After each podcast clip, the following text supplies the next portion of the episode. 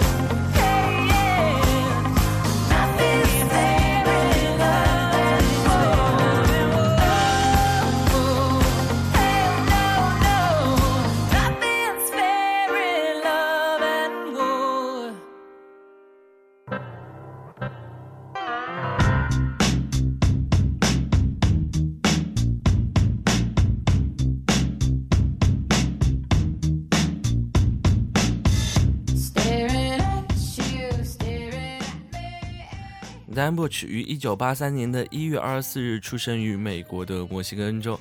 丹恩的小时候呢，因为工父亲工作的关系，经常的要搬家，所以呢，这导致他也很难融入社会。他自己也是一个虔诚的基督徒，幻想自己生活在十八世纪，听的音乐呢，也只听古典音乐和歌剧，当然还要有赞美诗。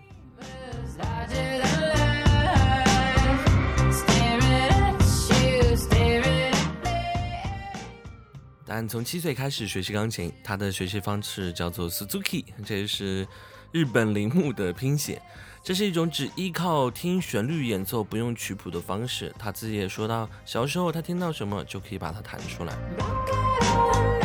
但可以独立生活以后呢，就独自搬到了洛杉矶，想要成为一名作曲家，为电影配乐。在一次偶然的机会当中，被闺蜜骗去上课，课前必须要唱一首歌。她即兴唱作了一首自己的作品，全班大爱。下节课的时候，她又表演了另外一首，从此一首接着一首。但终于发现，除了旋律和作曲是自己的强项之外，她也可以写词，并且还可以驾驭它们。众所周知，音乐好固然重要，宣传才是王道。但渐渐有了一些名气之后，他得到了一张去英国的机票，这对于从小就环球世界的他来说，算是短途旅行了。但这此行对他却依然很重要。他到了英国与 Steve Greenberg 见面之后，获得了青睐，签约了旗下的唱片公司，隶属于 EMI。从此以后，就开始真正的步入了音乐生涯。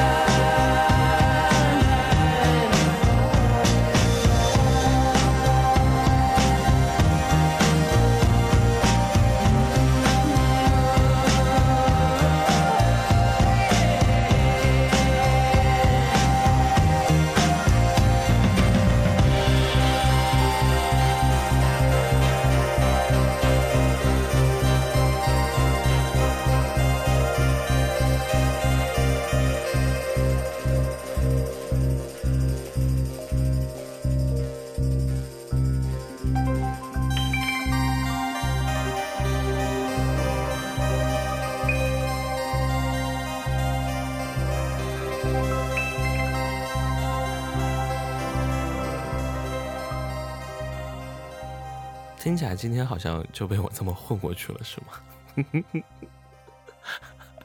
百度百科是个好东西，好吧，好吧，希望大家能够原谅我。晚安啦，小伙伴们。